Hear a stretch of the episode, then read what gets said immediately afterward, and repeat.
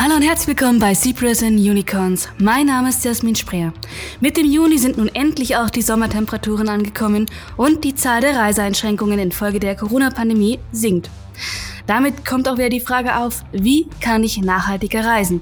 Lassen sich Umweltbewusstsein und die Sehnsucht des Reisens überhaupt verbinden? Das versuchen die Gründer der Plattform Book It Green zu ermöglichen.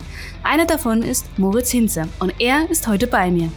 Doch bevor wir beginnen, zunächst eine kurze Werbebotschaft. Talent Garden ist der Ort für alle Explorer und Innovators und hat sich zum Ziel gesetzt, die Plattform für das europäische Innovationsökosystem zu sein. Im großen Talent Garden Stil ist der Coworking Campus ein flexibler Arbeitsbereich für Freelancer, Startups und Innovationslabore von Unternehmen mit einer Kapazität von über 500 Arbeitsplätzen. Schau auf www.talentgarden.com vorbei und hol dir dein flexibles und individuelles Angebot. Hallo Moritz, ich freue mich, dass du da bist. Ja, vielen Dank für die Einladung. Ich freue mich auch hier zu sein. Ja, gerne und schön, dass du dir Zeit genommen hast. Jetzt war es sehr heiß die letzten Tage und dann freut man sich doch so langsam auf den Sommerurlaub und dann fragt man sich immer, ja, gerne reisen, aber wie kann ich das dann auch verbinden, ohne dann einen möglichst großen Ein äh, Einfluss auf die, auf die CO2-Bilanz zu haben? Und genau das versucht ihr zu erleichtern. Auf eurer Plattform können Unterkünfte aus dem deutschsprachigen Raum wie Deutschland und Österreich, aber auch aus dem Mittelmeerraum gebucht werden. Und dafür habt ihr 15 Nachhaltigkeitskriterien ähm, erstellt, nach denen die Unterkünfte bewertet sind im Endeffekt.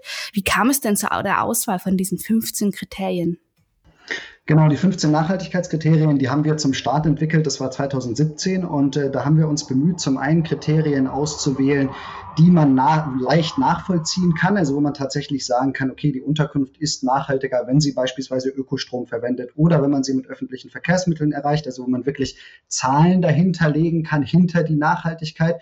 Und auf der anderen Seite natürlich haben wir auch darauf geachtet, was unsere ja, Kundinnen und Kunden gerne sehen würden. Das heißt, solche Themen wie zum Beispiel ökologische Reinigungsmittel oder auch biologische Lebensmittel, wo wir merken, dass es einfach immer mehr, ja, ich sage jetzt mal auch im Alltag angekommen ist, auf derartige Themen zu achten. Und dann will man natürlich möglichst im Urlaub mindestens die gleichen Standards haben wie im Alltag, weil man will ja im Urlaub eigentlich besser leben als im Alltag. Das heißt, da versucht man dann eben das darüber noch zu ermöglichen. Und so haben wir eigentlich eine Kombination aus diesen Nachhaltigkeitskriterien entwickelt. Und je nachdem, wie viele eben von denen von einer Unterkunft erfüllt werden, bekommt die Unterkunft zwischen ein und fünf grüne Blätter bei uns auf der Plattform, sodass es möglichst einfach ist, für Gäste eben eine Auswahl zu treffen.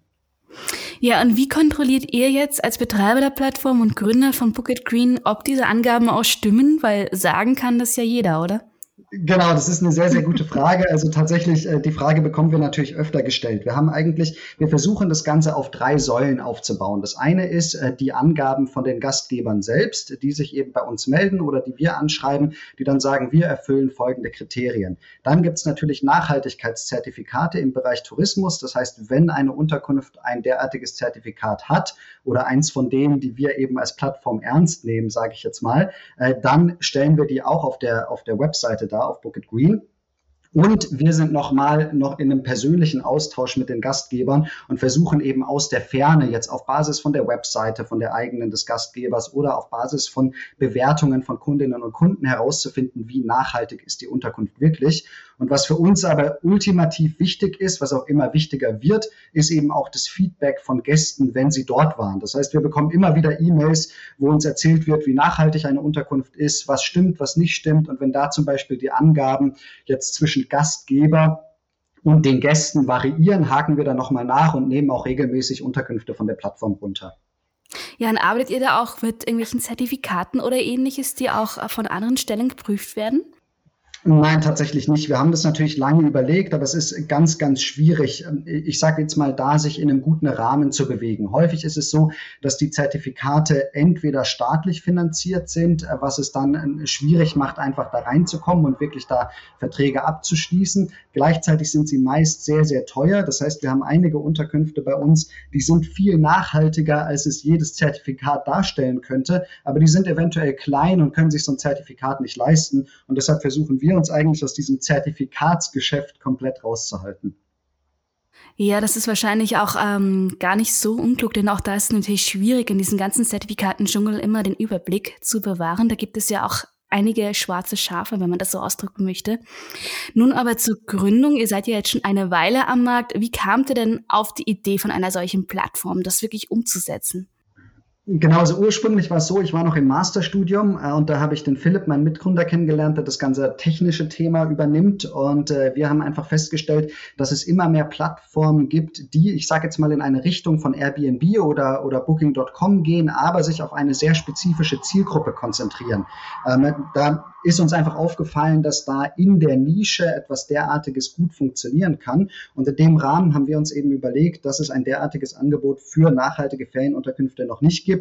Ich komme selbst so ein bisschen aus dem Bereich. Ich war früher mit, mit meiner Familie, als ich Kind war, selber äh, immer auf dem Biobauernhof im Urlaub und, äh, und bin sozusagen auch von zu Hause dieses Thema ein bisschen gewöhnt. Und dem Philipp geht es genauso, dass wir einfach versuchen wollten, das Thema Startup, Unternehmertum zu kombinieren mit dem, was wir an Werten ja mitbringen oder was uns eben wichtig ist. Und so sind wir auf diese Idee zu Bucket Green gekommen. Und es ging dann eigentlich los so richtig äh, mit der Aufnahme im Axel Springer Plug and Play Accelerator. Das ist ein Accelerator, den es damals noch gab. Der hat sich jetzt weiterentwickelt von Axel Springer und Plug and Play in Berlin, wo wir eben wirklich den, den Startschuss hinbekommen haben, da eine Plattform zu entwickeln und die dann auch eben im September 2017 wirklich online zu stellen. Ja, und was habt ihr jetzt festgestellt? Du sagst schon, äh, ihr seid seit 2017 im Endeffekt online. Wie nehmt ihr das wahr? Steigert sich das Interesse an nachhaltigen Reisen, Green Vacation oder stagniert das oder ist das ein bisschen oberflächlich? Kratzt es teilweise am Greenwashing? Ja, ich mache einen nachhaltigen Urlaub, aber eigentlich interessiert es mich doch nicht. Wie sind also eure Eindrücke der Entwicklung in den letzten vier Jahren? Ja, also die Entwicklung ist auf jeden Fall so, dass das theoretische Interesse steigt. Was ich damit meine ist, es wird mehr berichtet, deshalb reden wir jetzt ja auch miteinander, mehr Zeitungen schreiben darüber, es gibt mehr Podcasts zu dem Thema. Also das theoretische Interesse steigt auf jeden Fall, weil das Thema Nachhaltigkeit in aller Munde ist und gleichzeitig natürlich das Thema Reisen sehr, sehr wichtig ist. Diese paar Wochen im Jahr, wo wir endlich mal rauskommen aus unserem Alltag, sage ich jetzt mal, und abschalten wollen, sind uns natürlich wichtig. Entsprechend ist es aber auch der schwierigste Bereich, wenn es um das Thema Veränderung geht. Und äh, das merken wir auch, dass sozusagen dieses theoretische Interesse ganz stark steigt, aber es einfach in der praktischen Folge noch ein bisschen schwierig ist. Aber es ist ehrlicherweise nur eine Frage der Zeit. Und wenn du das Thema Greenwashing ansprichst, wir sind natürlich aktuell noch in der Situation, dass es so ein bisschen die Frage ist, bewegen wir uns in einem kleinen Rahmen, also wirklich in einer Nische, aber fokussieren uns dafür auf das Thema Nachhaltigkeit oder versuchen wir diese Nische zu vergrößern, aber sind dann immer wieder am Rande des Greenwashings oder nicht nur am Rande, sondern schon darüber hinaus. Und das ist immer ja ein Rahmen, in dem wir uns auch bewegen müssen, wo wir uns bisher immer dazu entschieden haben, auch was dieses ganze Thema Zertifikate angeht, lieber äh, kleiner zu bleiben und uns wirklich auf das Thema Nachhaltigkeit zu konzentrieren. Aber das hat natürlich dann auch einen Einfluss auf, auf, aufs Wachstum des Unternehmens und auf die potenziellen Ziele, die wir haben, eben als Unternehmen haben können. Ja, absolut. Und ihr bewertet ja auch als nicht, also ihr bewertet auf der Seite ja die Unterkünfte im Endeffekt, aber zum Reisen gehört ja auch die Anreise. Du hast es gerade schon als, als Beispiel genannt, wie du ein bisschen auf die Idee gekommen bist, dass ihr öfter auf dem Biobauernhof Urlaub gemacht habt. Und ihr habt ja auch viele solche eher ländlicheren äh, Unterkünfte sozusagen im Angebot. Wie kann ich denn aber nun auch die Anreise dementsprechend damit kombinieren? Denn ähm, es ist natürlich schön und gut, wenn ich in einer nachhaltigen Unterkunft bin aber im Endeffekt dann bei der Anreise da keinerlei Möglichkeiten habe oder auch nicht gewillt bin, da vielleicht den Umweg zu machen, indem ich über verschiedene Regionalbusse dann irgendwie wann irgendwann ans Ziel komme. Habt ihr da irgendwelche Tipps oder wie könnt ihr da irgendwie unterstützen dann auch, dass wirklich der komplette Urlaub in die grüne Richtung geht? Ja, also wenn du nicht gewillt bist, dann kann man dir natürlich nicht helfen. Also das ist der, ich sag mal so, wo, wo ein Wille, da ein Weg. Aber ja. wir bewegen uns natürlich im Bereich Reisen immer in, in diesem, ja, ich sag immer besser als. Also es kann nicht hundertprozentig grün sein, es kann nicht hundertprozentig nachhaltig sein. Selbst wenn ich mit dem Fahrrad und einem Zelt, ähm, ich sage jetzt mal an den nächstgelegenen Baggersee fahre, ist es trotzdem so, dass ich vor Ort schauen muss, wie ich, ja, was für einen Einfluss einfach mein Verhalten auf die Natur hat. Das heißt, wir sagen immer, wir müssen einen Weg finden, wo wir uns eben, wo wir unseren Urlaub nachhaltiger gestalten. Ein nachhaltiger Urlaub ist, ist faktisch unmöglich. Was das bedeutet, ist bei der Anreise eben all diese Dinge, die jetzt auch in aller Munde sind, zu sagen, lass uns nicht fliegen, lass uns lieber Zug fahren. Wenn wir keinen Zug fahren können, lass uns mit dem Auto fahren oder eben mit dem, mit dem Bus womöglich, mit öffentlichen Verkehrsmitteln. Wenn wir mit dem Auto fahren, äh, dann möglichst mit vielen Menschen in einem Auto und vor Ort das Auto nicht für kurze Strecken bewegen, sondern eben mit dem Fahrrad oder zu Fuß. Wenn wir dann eine Unterkunft buchen, eben versuchen, auf die Nachhaltigkeit dieser Unterkunft Wert zu legen und natürlich auch vor Ort versuchen, Unternehmungen zu machen, die in das soziale Gefüge passen. Das heißt jetzt äh, keine klassischen All-Inclusive-Reisen, sondern wirklich gucken, wie kann man auch das Soziale vor Ort stärken. Und dann haben wir natürlich noch die Möglichkeit der Kompensation, das heißt zu gucken, wie viel CO2 habe ich durch meinen Urlaub ausgestoßen und möchte ich das kompensieren. Aber es ist wichtig zu sagen, dass es sozusagen immer ja nachhaltiger und nie hundertprozentig nachhaltig ist. Und wir fokussieren uns eben auf den Bereich Unterkünfte. Wir können als kleines Startup nicht sozusagen von vornherein diesen gesamten Bereich angehen. Das war mal unsere Vision zu sagen, hey, äh, man kann bei uns nachhaltige Anreise, Abreise, dann den, die Unterkunft und dann vor Ort noch eben äh, ja Aktivitäten buchen, die in das soziale Gefüge passen. Aber das ist natürlich ein bisschen utopisch utopisch ganz am Anfang. Ja, absolut. Ich meine, man muss natürlich dann, wie heißt es so schön, Schuster bleibt bei deinem Leisten. Genau, äh, genau. Sprichwort. Und äh, muss man natürlich da schauen und ähm, dementsprechend finde ich das ganz wichtig. Und du hast es gerade schon angesprochen, äh, nicht die All-Inclusive-Urlaube, Urlaubsziele wählen, sondern äh, das regionale Gefüge sich ein, äh, anpassen, hast du, glaube ich, gerade, du hast es, glaube ich, gerade ausgedrückt. Und bei All-Inclusive-Urlauben, da kommt dann natürlich dann auch immer das, die exotischen Ziele so in den Sinn, ferne Reisen, irgendwo, wo es schön ist, warm ist, viele Palmen. Ihr habt auf, auf eurer Plattform bisher keine Fernziele großartig gelistet. Also ihr seid im deutschsprachigen Raum, Ostsee, ähm, Alpenraum, ihr seid äh, am Mittelmeer, Frankreich, ähnliches. Wie kommt es, dass ihr jetzt keine Fernreisen anbietet? Das, weil es von vornherein, also wie empfindest du das? Schließen sich Fernreisen und nachhaltiges Reisen von vornherein naturgemäß aus oder kann man das verbinden und ihr habt es noch vor zu integrieren? Wie sind da so die Pläne? Also wir haben einige wenige Unterkünfte, die auch weiter weg sind, beispielsweise eine in Sri Lanka, die mir spontan einfällt. Äh, das heißt, es gibt es schon. Ähm, ich würde auch sagen, dass es natürlich dadurch, dass die, Einre die Anreise relativ lang ist und mit dem Flugzeug erfolgen muss, ist sie natürlich weniger nachhaltig, als wenn ich beispielsweise nach Italien mit dem Zug fahre. Aber trotzdem ist es dann auch immer diese Frage nachhaltiger als. Also wenn ich zum Beispiel für eine Woche nach Kuba fliege und da am Strand liege, dann kann ich auch, ich sage jetzt mal, äh, mit dem Auto nach Italien an den Strand fahren oder mit dem Zug. Der Unterschied ist für mich nicht gravierend ersichtlich. Aber wenn ich wirklich vor Ort etwas unternehmen will, das Land entdecken will und beispielsweise auch eine längere Reise planen, also sage, okay, alle zwei Jahre oder alle drei, vier, fünf Jahre mache ich eine Fernreise von drei, vier Wochen, dann lohnt sich sozusagen die Anreise und die Abreise auch. Wenn ich sie dann noch CO2 kompensiere, ähm, dann, dann ist es schon mal besser, als wenn ich es nicht tue. Und es ist einfach eine Utopie zu sagen, wir verbieten Fernreisen. Das wird nicht funktionieren. Was wichtig ist, ist sich eben die Frage zu stellen, muss jetzt eine Fernreise sein? Wie oft muss die sein? Und wenn sie sein soll, dann wie gehe ich eben da, was mein Buchungsverhalten und auch Kompensation etc. angeht, vor? Ja, ich meine, dabei ist ja auch zu beachten, dass natürlich, wenn jetzt alle Menschen von Schlag auf auf Fernreisen verzichten würden, wäre das für viele Einheimische vor Ort natürlich auch katastrophal. Das hat man auch jetzt im letzten Jahr natürlich gemerkt oder auch in anderen Momenten, wenn durch äh, äußerliche Einflüsse mit einmal ein Gebiet kein Tourismus mehr anbieten konnte, viele Einnahmequellen, die für die Einheimischen wegfallen, gerade in der Karibik oder Südamerika ähnliches, die darauf angewiesen sind. Und da ist immer die Frage nach der sozialen Nachhaltigkeit und ökologischen Nachhaltigkeit. Habt ihr da auf eurer Plattform auch den Bezug auf soziale Nachhaltigkeit? Kann man da in dem Moment auch Einfluss nehmen? Ja, es, es wäre natürlich schön, aber da ist sozusagen das Gleiche, wie, wie ich vorher schon gesagt habe, dass wir uns auf das Thema Nachhaltigkeit fokussieren und gleichzeitig ist das Soziale natürlich wahnsinnig wichtig. Und was ich interessant finde, was ich da immer wieder versuche zu sagen, ist, dass natürlich da auch politische Entscheidungen wichtig sind. Wenn ich mir jetzt zum Beispiel anschaue, im Rahmen jetzt der Corona-Pandemie, welche Unternehmen mit wie vielen Milliarden in Deutschland unterstützt wurden, ohne da jetzt Namen zu nennen. Ich denke, das ist jedem klar, äh, was, ich, was ich damit meine und äh, wie man eben eigentlich da Unternehmen unterstützt, die entweder auf Flugverkehr setzen oder auf Kreuzfahrten setzen oder auf All-Inclusive-Urlaube setzen, wo ich sagen muss, mit einem Bruchteil dieser Summe könnten wir den Bereich nachhaltiges Reisen und auch den Bereich soziales Reisen gravierend nach vorne bringen. Aber diese Bereitschaft ist eben noch nicht in der Form da, weil da einfach die politische Lobby fehlt.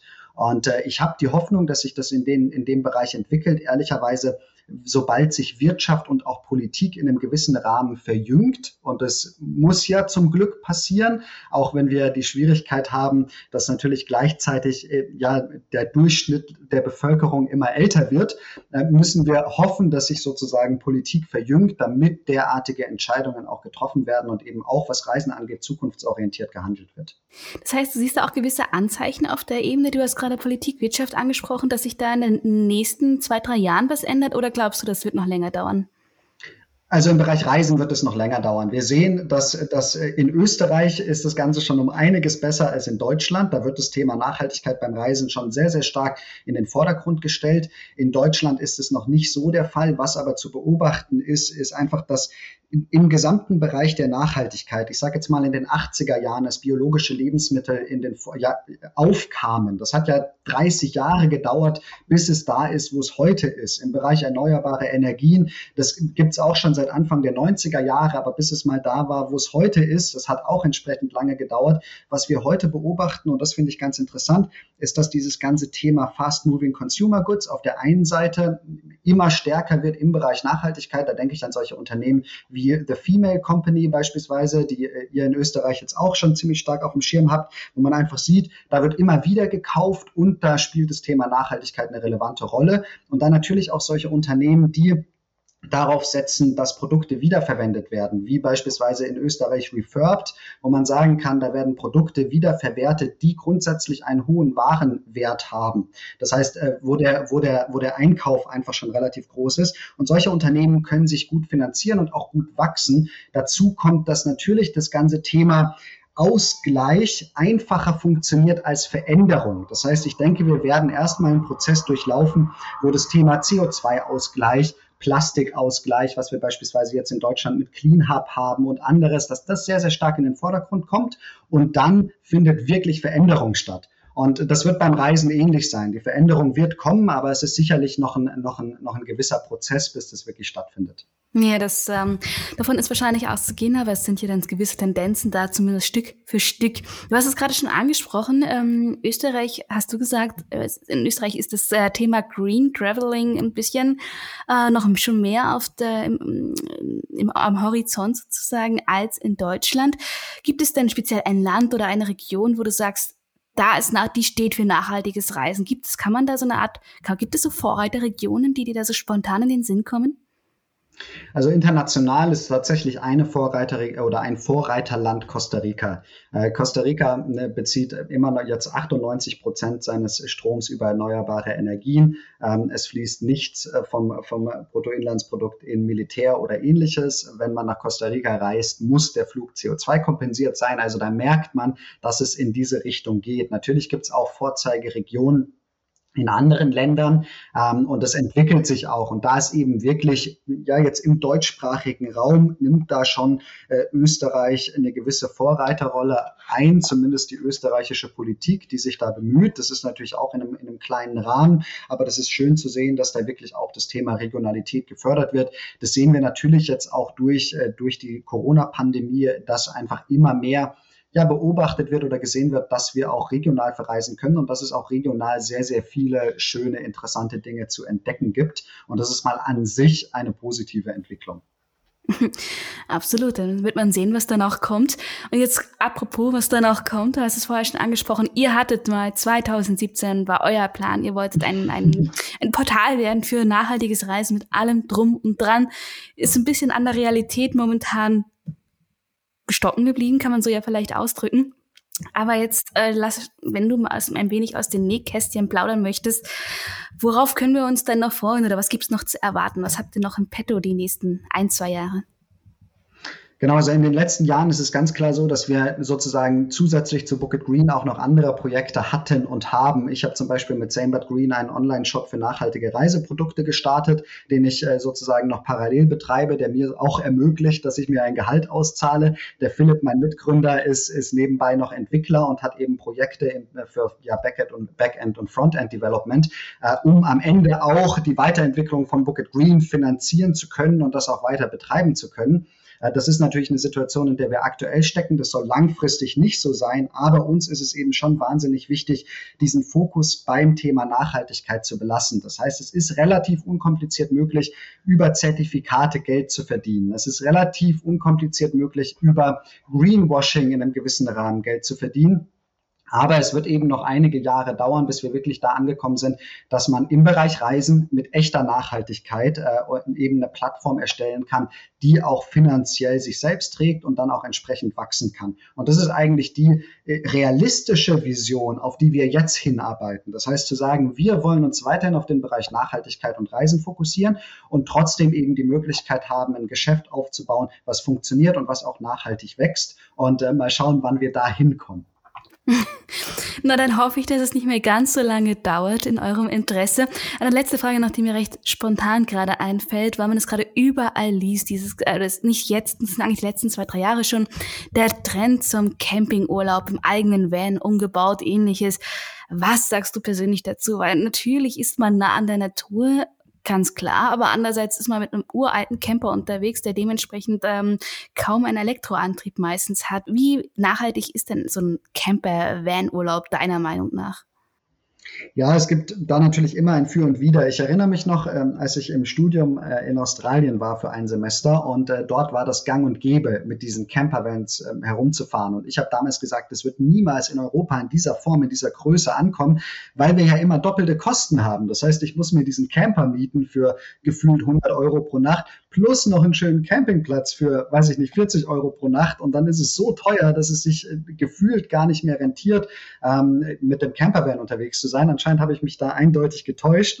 Also es ist tatsächlich so, dass genau, dass dieser Markt in den letzten Jahren und im Besonderen natürlich in den letzten zwölf Monaten äh, wirklich einen Boom erlebt hat ich denke, äh, da wirklich zu sagen, dass es weniger nachhaltig oder nachhaltiger ist, sehr, sehr schwer zu sagen. Man darf da einfach nicht mit äh, vorgefertigten Meinungen reingehen. Beispielsweise zu sagen, ähm, es ist ein Problem, dass dann viele alte Camper unterwegs sind. Die Leute sollen lieber ihre alten Autos so lange fahren, bis sie nicht mehr funktionieren, bevor sie sich alle paar Jahre ein neues Auto kaufen. Äh, das ist trotzdem immer noch nachhaltiger. Und natürlich muss man dafür auch entsprechend die Infrastruktur schaffen. Es ist immer ein Für und Wider wie viel Sinn macht es wirklich mit einem Campingbus zu verreisen und dann machen das alle und dann haben wir wieder Individualverkehr. Äh, das ist natürlich dann pro Person, was den CO2-Ausstoß angeht, nicht besser. Wenn wir uns aber dafür ähm, dagegen entscheiden, von A nach B zu fliegen und zum Beispiel sagen, hey, äh, bevor ich jetzt nach Portugal in den Urlaub fliege, nehme ich mir lieber meinen mein VW-Bus und fahre gemütlich runter und dann fahre ich wieder gemütlich hoch und erlebe auf dem Weg noch was. Dann verbrauche ich im Endeffekt weniger CO2, als wenn ich fliegen würde und habe auch noch mehr erlebt. Das heißt, äh, man, man kann das nicht so schwarz-weiß betrachten, aber ich finde es auf jeden Fall eine sehr, sehr interessante Entwicklung, äh, wo sich auch die Frage stellt, wo das hingeht. Könntest du dir vorstellen, dann auch einen solche ähnlichen Angebote auch bei euch zu listen auf Bucket Green? Habt ihr daran schon gedacht?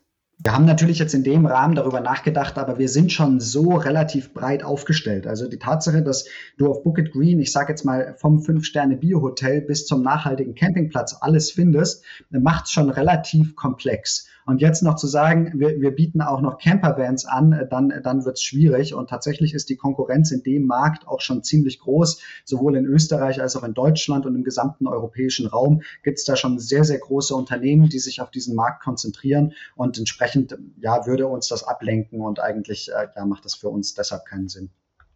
Ja, wunderbar. Dann eine letzte Frage noch an dich. Wir haben jetzt Juni. Wo geht's für dich als nächsten Urlaub hin? Ja, tatsächlich, äh, du wirst lachen, aber ich werde ähm, mit dem VW-Bus äh, von Frankreich nach Spanien, nach Portugal fahren. ähm, und, und, entsprechend das genauso machen. Allerdings äh, werde ich mir keinen mieten, sondern ich habe das Glück, dass meine Freundin äh, bzw. die Familie meiner Freundin einen alten VW-Bus, der jetzt ungefähr genauso alt ist wie ich, zu Hause stehen hat. Das heißt, da ja, habe ich das Glück, dass wir den einfach benutzen können. Na dann, alles klar, gut, dann äh, wünsche ich euch viel Spaß und vergesst die Sonnencreme nicht. und, ja, danke dir. Dann danke ich dir, dass du heute da warst. Vielen Dank für das interessante Gespräch und ich äh, wünsche euch noch viel Freude dann beim Reisen. Vielen Dank, danke für das Interview. Na gerne. Und an euch vielen Dank fürs Zuhören. Hört auch gerne das nächste Mal rein beim nächsten Studiogast und einem neuen Schwerpunkt auf ein interessantes Thema. Ciao, ciao.